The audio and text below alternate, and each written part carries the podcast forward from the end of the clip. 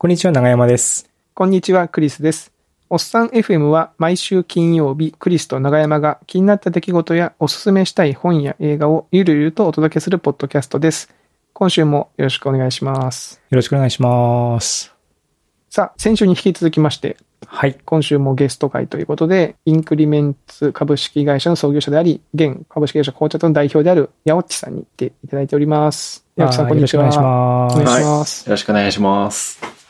前回はあの、今、八尾っちさんがお住まいの長野県の様子ですかね、軽井沢周辺の暮らしぶりについてちょっと伺いましたけども、えー今回はですね、ちょっと我々も気になることがございまして、なんか、八尾っちさん最近、えーポッドキャスト、まあ、スタンド FM というサービスを使って、ポッドキャストを音声配信されているうん。うん。はい、してます。スタックトレースはい。で結構その、平日毎日やってて、この収録段階で16回ぐらいやってるのかな？あ、そうですね。すごいですよね。すごい。平日毎日うんの平日毎日。日って、しかもなんかね、僕聞きましたけど、なんか最初の頃は、毎日、えー5分ぐらい喋れたらいいかなと思いますって言いながら、結構10分、16分喋ってるんですよ。はい。だんだん成長を感じてます、自分でも。スタックトレースって名前もなんかちょっとおしゃれな感じですよね。そうなんだよなあそうですよ。気に入ってるんですよ、これ。はい。その、あ、そうか。一応説明しておくとなんだ。えっ、と、そうエンジニアさん以外の方も聞いてる。あそうですねあの、系の番組なので、スタックトレースっていうと、その、コンピューターのプログラムを書いてる中で、こう、エラーとかが起きたりとかしたときに、まあ、なんでこのエラーができ起きたのかっていう、どんな命令を読んできて、ここまで来て、ここでエラーになっちゃいましたよ、みたいな、そういった、まあ、スタックっていう、そういったこう命令が重なってるところを全部こう、tracing しえーて、 tracing 表示しますよ、みたいなっ。ていうのが stack trace っていううん。はいの。でいいのかな説明。あ、そうです。そうです、まさに。という感じなんで、まあバリバリエンジニア用語だし、まあなん、なんなんていうのかな。スタックトレースって普通に正常に動いてたら、 stack trace は出ないので、そうですね。うん。なんかちょっとウィットを感じるところがあるわけですよね。知ってる人が聞くとね。はいはい。うんなんでちょっとおしゃれだな、みたいな。あありがとうございます。うんそうですね。なんか意味合いとしては結構習慣とか、まあ今じやってる事業でもあるので、まあそこのニュアンスも含めてこう積み上げていくとか、あとは終えるようにするみたいな、なんかそんな意味合いも込めてスタックトレスって言ってます。うんこれ一応なんか毎朝収録、なんか運動とかの後に収録をしてますってなんか聞きましたけど。あ、そうですね。平日毎日目指してて、一回だけ友達と開発合宿した日は、さすがになんか収録場所なかったので諦めたんですけど、まあ、それ以外は毎日朝撮ってます。う。うんんそれは一人でやってるんですか？その周りにその奥さんとか聞いてたりはしない？ああ、一人でやってますね。一人で部屋でとか、なんか車の中でとか。そう、そう、車の中で撮ってますとかって。うん。意でも意外に車の中撮れますね。あ、そうなんですよね。うん。割と、まあその車通り少なければ全然静かなので、ありだなっていう。いや、聞きな、聞いて思いましたけど、ヤオッチその一人で喋るの、なんか上手いなというか、ああの僕も一人で、まあ、長山さんと喋ってね、2年ぐらいやってますけど、うんうん。一人でなんか喋ろうと思うと、やっぱどうしてもね、感じがつかめないんですよね。いや うんー、そうなんだよな。それこそ、その、あの、ね、前ゲストに来ても来てくれた浜ちゃんとかもね、一人でポッドキャストうんうん。やってたりとかするけど、結構、なんつうかね、こう、パワーがいるような気がしていて、その辺、どう、どうすか？僕、いや、僕も実はなんか、やっちの聞いてて、うん。ちょっと自分でも一人でやってみようかなって気持ちが最近ちょっとふつふつと。そう、あ、マジで、ふつふつ湧いてきてんだけど、まだこう、沸点に到達してなくて、やっぱりこう、大変そうみたいな、はいはいはい。その、なんか、こう、自分の中でこう、ひ一つ超えられないなんか熱量みたいなのがやっぱあって、うん。その辺どう、ききっかけはどういうところから始め、このスタンド FM を始めてたんあですか？そうですね。きっかけ、ももともとスタンド FM 前から聞いてたんですけど、ある時、そのツイッターで繋がってる知り合いに誘われて、なんかコラボ配信っていう、まあこんな感じで、二人で話すみたいなのが、スタンド FM のアプリだけでゲスト出演みたいなのあ、そうです、そうです。はいはいはいで、ゲスト出演させてもらって、発信して、あ、面白いなっていう、まあ、そこで、こう、いい体験だなと思って、もう、そのまま勢いで、とりあえずボタンを押して初回取ったみたいな感じです。ああ、勢いでも。一旦やらないと そうですね。きっかけないとやらないので、もうその日のうちにバーッとやるみたいな感じでした。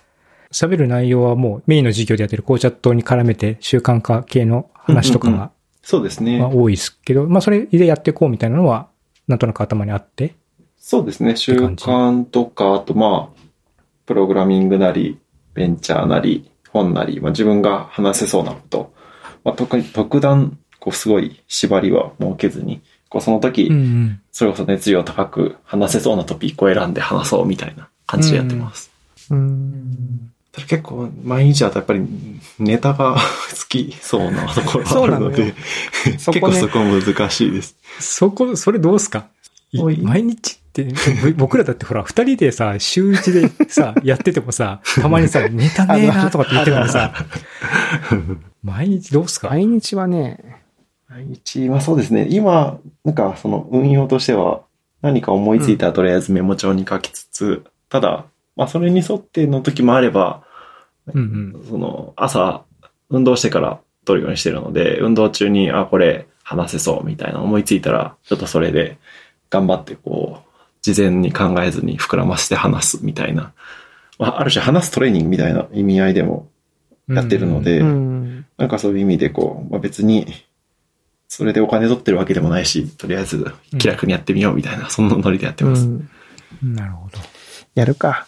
その、長山さんも僕も、あれですね、おっさん FM のこのセカンドし、まあこれはね、あの、おっさん FM は続けるとして、うんうんうん。それぞれが、そうサブちゃん。はいいいですね。サブちゃんみたい、まあ、あれですよ。あの、僕の敬愛するビーズもね、やっぱ、とたまにはこう ソロ活動をする時期があるわけですよ。そうね。チャギアンダスカーもね。チャギアンダスカも、そうそうそう、ソロ活動してのおっさん FM があってのみたいなのありますから、まあ、やっても面白いかもしれないですね。一人で喋るみたいな。うんうん。うんうん。なるほどね。これなんかいつまで続けようとか、習慣化っていうのはこう、はいはいス。タンド FM 自体もその毎日平日毎日やりましょうみたいな、やっていこうぜってあるじゃないですか。はい、そうですね。これなんか基本的に終わりというか、続けられるだけ続けようみたいな感じなんですか？あ、そうですね。とりあえず続けられるだけ続けようで、あんまりうん最低何回はとかは考えずにやってます。なるほど。やっていこうという感じなんですね。いうんうんうんや、ちょっと負けてらんないな。そうだね。うん。えちなみにその習慣化の話がちょっと出ましたけど、ヤオッチは今その、コーチャットっていう会社は、そのいわゆるその習慣化みたいなところが事業領域というか、お仕事のこそうですね。まあ習慣づくりをサポートするっていうので、まあオンラインでコーチングっていうスタイルで、今運動習慣に絞ってるんですけど、運動習慣だったり、読書習慣とか、勉強習慣とか、うんまあ、何かいつか始めたいけど、やれてないみたいなものを、まあ、どうやったら習慣化しやすいかとか、どういうふうに工夫したら続きやすくなるかみたいなところを、こうコーチがついて、一緒に振り返りしながら定着させるみたいな、そういうのやってます。う、うん。だから長山さんもね、その習慣化みたいな話をおっさん FM の中でもやしてたじゃないですか。うん。なんかその英会話レッスンをオンラインで受けるとか、うん。いろいうろ、最近だから毎日数学勉強して、英語やって、うん筋トレやって、みたいなのうんを割と習慣化するっていうのをツイッターに書いて、そしたら八内さん反応してくれて、で、この間、その習慣化話で、するぞって言って、1時間ぐらい、ズームで、久しぶりに会ったと思ったら、二人でもうずっと通習慣化の話してる。まあ、もう僕に僕、主に僕がバーって喋ってたんだけど、えいやいやいや。ー。うん、どういった工夫をしてるかとか、ほうんう。ん。あと、まあ、八内さんの普通に授業の話とかも聞かせてもらったりしたんですけども、うん。なんか、うん、習習慣化することの面白さみたいなのが最近僕は気づきがあっうんて、うんうんまあちょっとゲームみたいなところもあったりとか、うん。で、自分をこう変えられる面白さみたいなのもあって、うんうんうん。まあ自分って変えられるんだな、みたいな、うんそういう体体験が結構タイミングよく重なったんで、今僕自身も結構習慣化に結構興味があるんで、うんううんん。なんか、なやちゃんの事業自体もすごくこうんう、あの、うまくいってほしいなと思ってこう注目してま。すし、あの、僕もなんか、もし僕もサブチャンで、あの、自分のポッドキャストで話すんだったらちょっと習慣の話したいなとかっていう感じ。うん。じゃあちょっとどっかでゲストで出てください。そうですね。そういう話を。うん。そう、そう。そんで、そ早速、八内さんになんか読んでよかった本とかも紹介してもらったりとかして、なんか、その、あんまり、あんまり、あんまりこんなのないよなと思って、その、うん習慣化っていう話題を、あの、元にして、すげえキャッキャ話をして、あと僕の本読んでみたいな話で、情報交換して、なんか、面白かったですね。面白かったですね。うんう。うんん。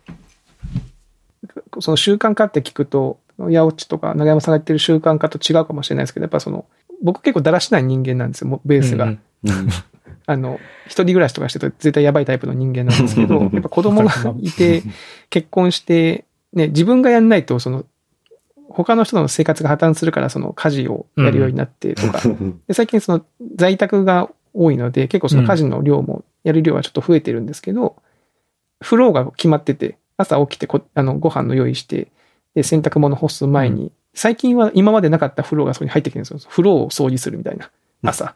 うんうんうんで、洗濯物そこに干してみたいな。うんそれなんか前はめちゃめちゃめんどくさいなと思ってたんだけど、なんかやり始めていくとなんかめんどくさくなくなってきて、なんかその。やんないと気持ち悪くなってくるみたいな。あまさに。あまさに。習慣ですね。習慣なんですか？あいいあーないいですね。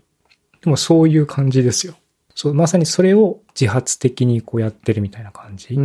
うん。うん。で、もうちょっとこう狙ってやるみたいなのを、まあ、ノウハウまではいくかわかんないけど、まあこういうふうにすると、より狙い、その習慣化させやすいみたいなうんうんうんうん。おーテクニックが、まあ本とか読んだりすると、こうあってそういうのをこう取り入れたり、試してみたり自分流にアレンジしたりとかっていうのをするっていう感じでやってるますね。うんそうだ、やらないと気持ち悪くなるとか、まさにこう習慣、ザ習慣って感じだし、あとなんかオートマチックになる感じも、うんうんうん。習慣って感。じ？なんかそのや、うんやってる時に別のことを考えられるみたいな、その脳は別のことを考えてるみたいなのがうんうんうんううんん。ありますよね。そのまさにまさに。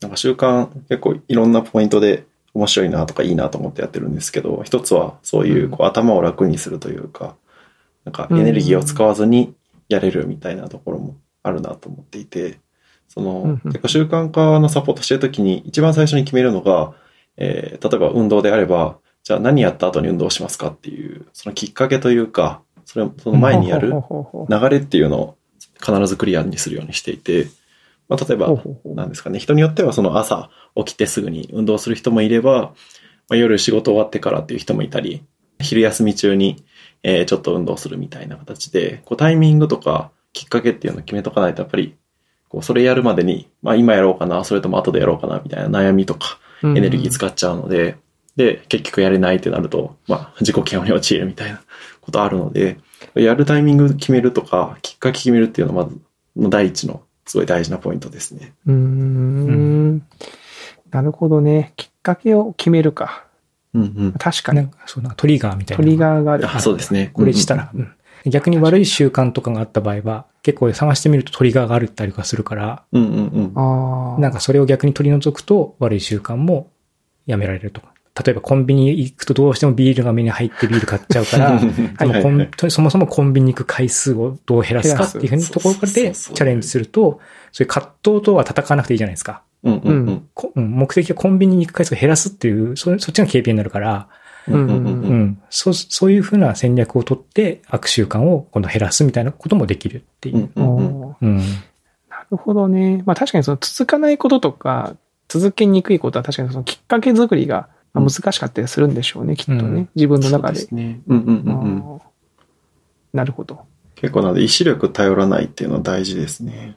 うん。その頑張ってやるとかなっちゃうと続かないので、だから習慣化って聞くとなんかすごいストイックで真面目で、勤勉でみたいな、そういったイメージがあるけど、逆なんですよ。僕も全然怠惰だから、怠惰怠惰だからこそ、そのオートマ化したいんですよ。そうそうなんですよね。うんエネルギー使いたくない。頑張るぞって言えないから、だからもうなんかもう、やらないと気持ち悪い状況を作っちゃうみたいな、うんうんうんうん。なるほど。そういう感じかな。それが面白い、面白いっていうか、それがまあたまたま僕はいくつかうまくいったので、なんかちょっとハマってるって感じ。うんうんうんちなみにそのヤオッチがその習慣化に目をつけたというか、これ面白いぞって思ったきっかけはなんかあるんですか？その。そうですね。なんとなく昔からそういう、こう、ずっと続けられるみたいなのもいいなって思ってたので、僕もまあ結構怠惰で、うん。まあジム契約して、月額料金払い続けるけど行かないとか、そういうこともやっちゃってたので、なんか、なんで行ける人は行けるんだろうみたいなのなんとなく前々から関心あったんですけど、ああ、続けられる人と続けられない人がいてみたいな。あ、そうですね。って考えてた時に、直接のきっかけというかすぐ会社にしたっていうのは、コロナの騒動が起きる少し前ぐらいになんとなく習慣みたいなのできるといいなと思ってたんですけど、まあこういう状況になって、特にこう運動とか、やっぱりうん。僕自身がその、経営で、なんですかね、ハードシングスがあった時に、いろいろその対処法を試していて、えうんーまあ、運動習慣つけるっていうのが一番効果があったので、自分としても体感してて、メンタルへの影響とか、体のコンディションの大事さとかっていうのから、習慣作りっていうのをやるっていうのは、まあ、特に今の状況であれば、すごいこういろんな人にとってプラスな価値届けられるんじゃないかなというのは、えーやり始めたきっかけですね。うーん。なるほどね。で、こ習慣化を助けるコーチングみたいなあ、そうですね。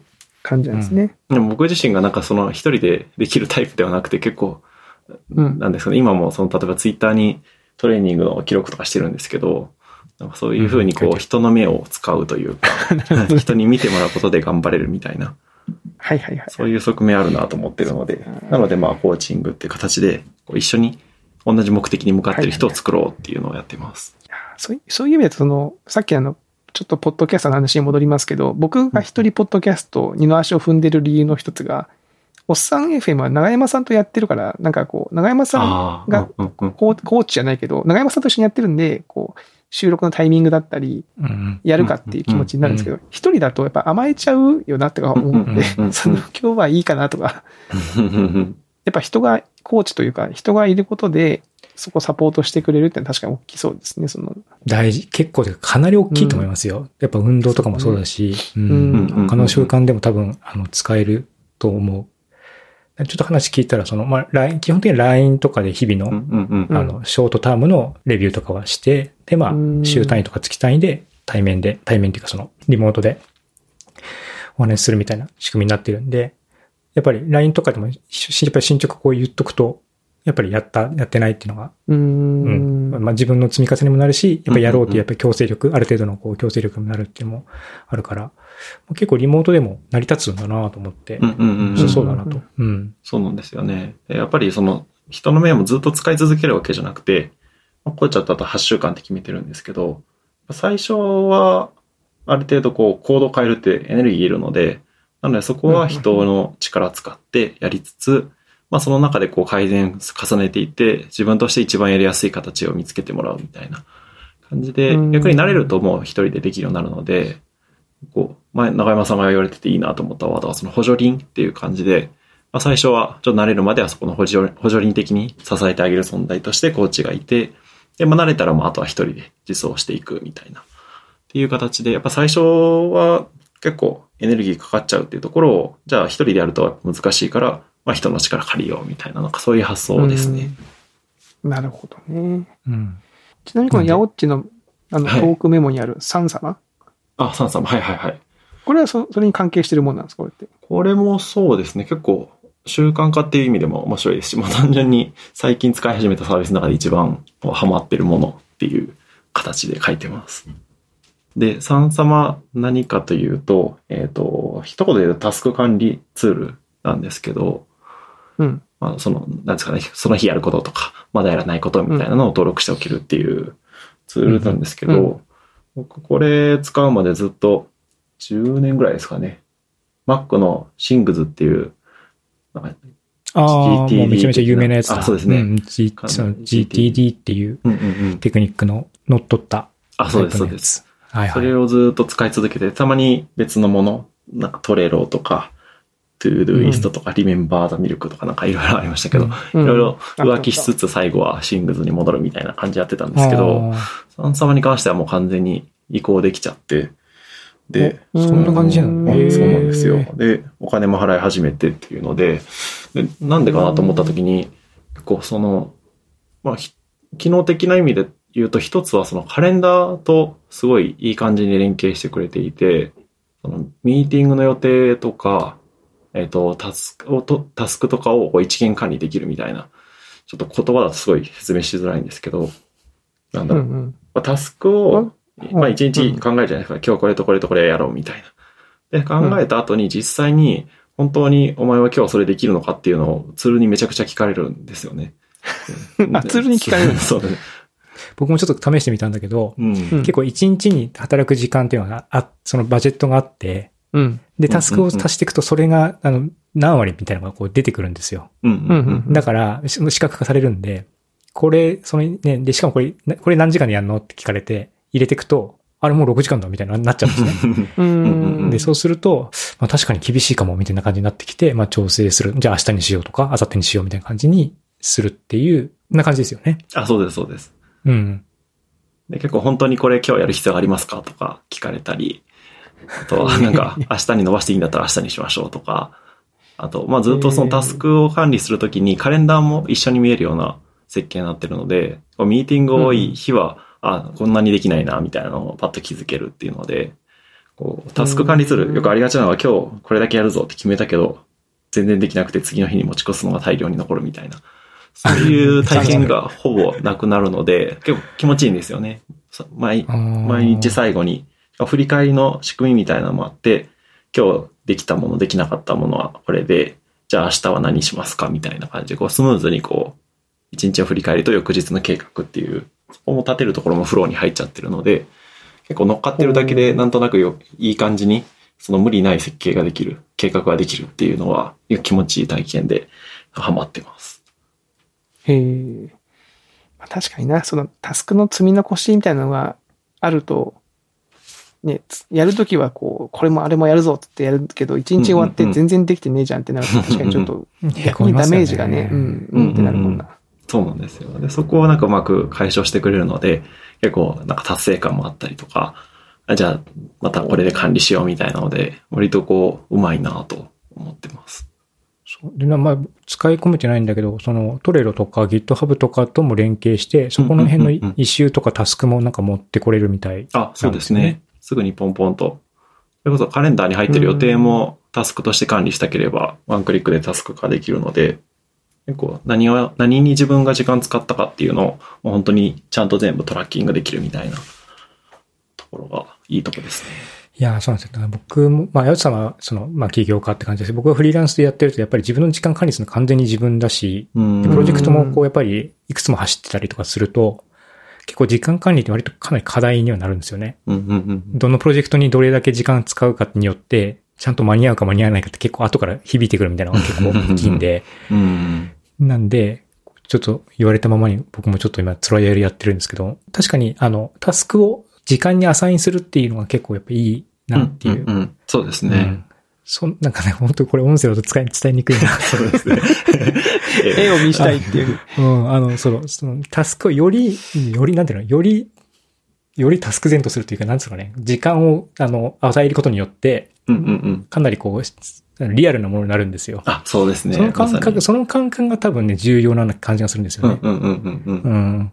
うん。それが、それがなんかよくできてる。設計その UI の設計としてもすごくよくできてるなって感じがあったので、ただ若干高いね。あ、そうですね。月25ドルとかなんで、月25ドル？そうなんですよ。ツールとしてはだいぶ高いです。そう。うん。結構しますね。タスク管理ツールとして考えると、割と高額な部類に入るかな。うんうんうー。うん割とバージョン買い切りとかもある世界観なので。うん。うんうんうん。うん。高めですね。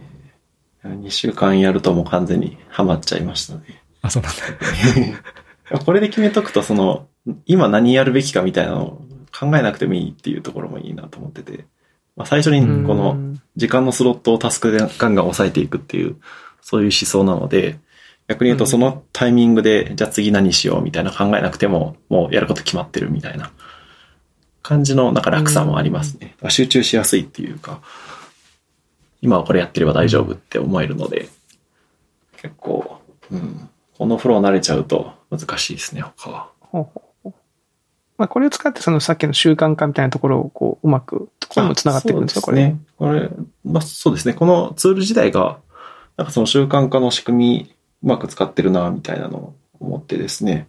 その、例えば一日タスクやりきった後に、もう残ってるものがないっていう体験ができるとか、あとはうん毎日その、何時以降かかな？にあ開くと、そのもう振り返りのフローに、まあ、ツールが入っちゃって、画面が全部切り替わって、えっ、と、今日はこれやりましたねっていうのをちゃんと選んで、次に翌日強制、に。強制うん振り返りそうそうなんですよ。強制的に振り返りさせられるっていうところがあって、それってその習慣化する上でやっぱり大事なので、いつやるかとか、後でやるみたいな感じにせずに、もうそれをせざるを得ないっていう形にして、そうなんですよね。振り返りが当たり前になるっていう。そう、振り返りって結構収穫化すれば難しいくうんうんうんうんて、仕事の終わりの定義がなかなか難つけられないかあそうでら、すね。うん。結構なんかね、どんどんどんどん遅くなっちゃって、結局今日できま、時間なくてできませんでしたみたいになりがちなんだけど、そこをなんか強制させられるのは、まあさっきのコーチじゃないけど、やっぱ強制力がある程度あるっていうのはなんか面白いなとうんうんうんうん。なるほど。いうところですね。うん。なんか今ね、すげえ思い出したことがあって、僕前の会社のうん。新卒1年目の時に、めちゃめちゃ厳しい先輩のチームに入ったんですよ。で、本当毎日チームで、まあ3、4人のチームでしたけど、朝会と夕会があって、ー。うんうん。そのタスクを毎日、その当時はだからホワイトボードに書くんですよね。今日はだから外部設計を何ページ、何ページとか、どこまでやってとかって、そうすると先輩が聞くわけですよ。その何どんぐらい時間かかるのって聞くんで、適当に2時間ですって言うと、ページ数とか機能数で割ったら、1機能何分だけど、できんの本当にとか、めっちゃ聞かれて、その、振り返りの時も、まあ終わったもの終わんなかったら、じゃあなんで終わんなかったのか、明日のそのタスクを積む時の振り返りは何だってめちゃめちゃいらされたんですよ。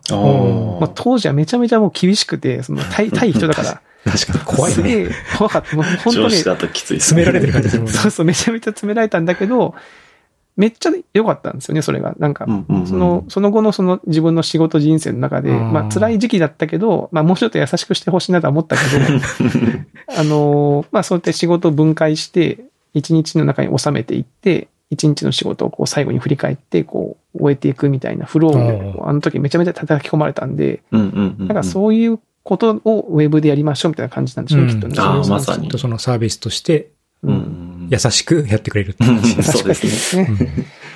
そうですね。まさにそういう感じです。人だと圧がね、ありますからね。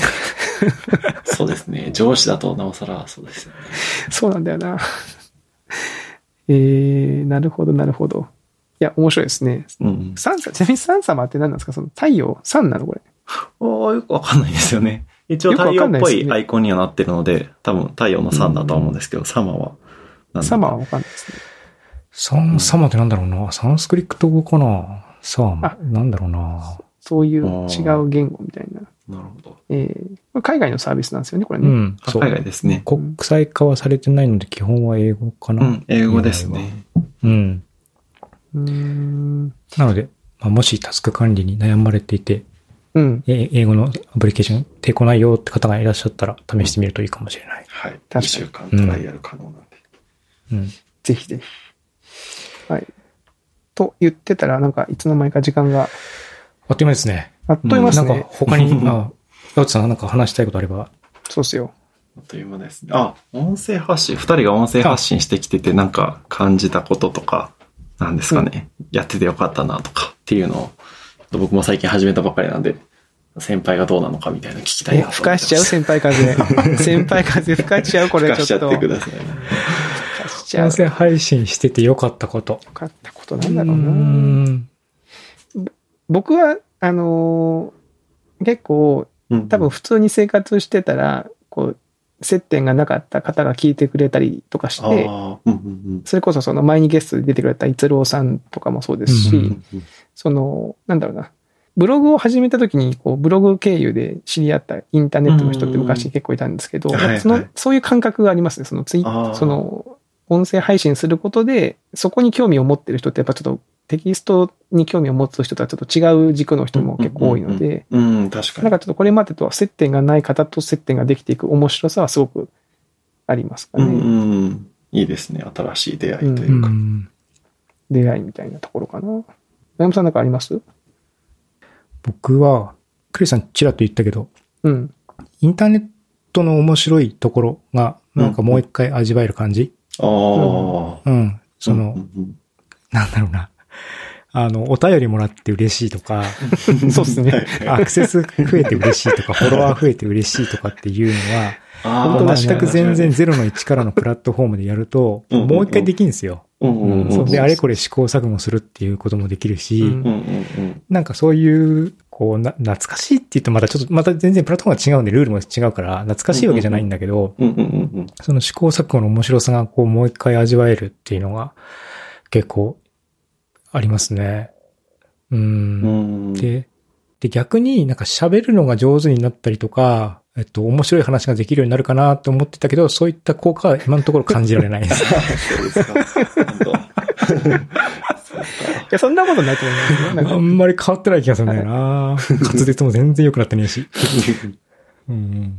うん、また、そのなんかね、喋ってなんか伝えるっていうところが面白いですよね。やっぱね、やっててね。うんなんていうか。うんうん。そう、なんか、うん。で、最近なんか映像にも興味があって、ね仕事なんかでちょっと映像とかもやったりとかしてるんですけど、うん。なんか自分のメディアって考えると結構音声の、まあ、ある種こじんまりとしてるというか、うん。うん。うん、その、そういったところも結構居心地がいいな、自分自身の居心地もいいなっていうところは長いこと感じて思ってるかな。まあだからこそ一人でもちょっとやってみたいなみたいな発展を今考えてるっていう感じうん。ですね。ううん。ヤオッチがなんか自分の、あの、スタックトレースでも言ってたと思うんですけど、はい。その、音声ってめちゃめちゃ聞き聞きづらいというか、でもテキストだとパッと俯瞰して文字を見て、なんかその、う面白いポイントをパッて見つけられるとか、動画もほら、す動画を飼育していくと、ああ、絵的になんかこう、うここがポイントかなってあるけど、音声のメディアってそれができないじゃない？ですか。ですねうん。盛り上がりどころわからないですよね。うん。でだからなんかその、なんか変に炎上もしないし、うん。まあ、好きな人が聞いてくれるみたいな、そういうなんか良さが、安心して喋れる良さはあるかな。隔離されてる感じ？だからそれが多分僕が言ったうん今言った心地よいってやつなのかもしれないですね。はいはいはい。そう、だから爆発的に何かが起こるわけじゃないけど、まあそれはそれで良いみたいな。うん。うん。ああ、なるほど。確かにでもなんか、そのインターネットの楽しさをもう一回っていうのはすごいわかります。僕もやり始めばわかりますけどわかり、ますよねなんか牧歌的な感じとか、そうそうそう。う んすごいこう評価にさらされてない感じみたいな。うん。うん。いや僕なんか、ヤオッチそのスタンド FM うまく立ち上げて16回もやっててすごいなと思って、僕実は一回スタンド FM 一回挑戦したんですよ。あ、そうなんですね。実は。2回ぐらいやったかな。ででもなんかあんまり聞いてくれなくて、なんかちょっと、なんか僕がに合わないのかなと思ってやめちゃったんだよ。まあまあ、いろいろね、いろいろやってみましょう。いろんなところでやってみたらいいと思いますよ。そうそうそうそうそうん合うところを探す。合うところ探してうんうんね、やってみようと。まあ、そのうちスタンド FM やるかも、急にやるかもしれませんしね。うんはい。っていう感じかな。うんそんなに、こんなに良かったのかな。あ、はい。はいあんまり、あんまりマウント取れなかったですね。そうね。いいね、なんか言ってみ、言ってみたいもんだったよ。うん、本当だな。うん。まあ、はい僕らもまだまだ頑張りますっていう気持ちなんで。そうですね。はい。えー、ヤオッチのお知らせ的には、さっきのあれかな、あの、コーチャットやってるんでっていう、あ、そうであすねの、。習慣化に興味があれば、ぜひとも、はい。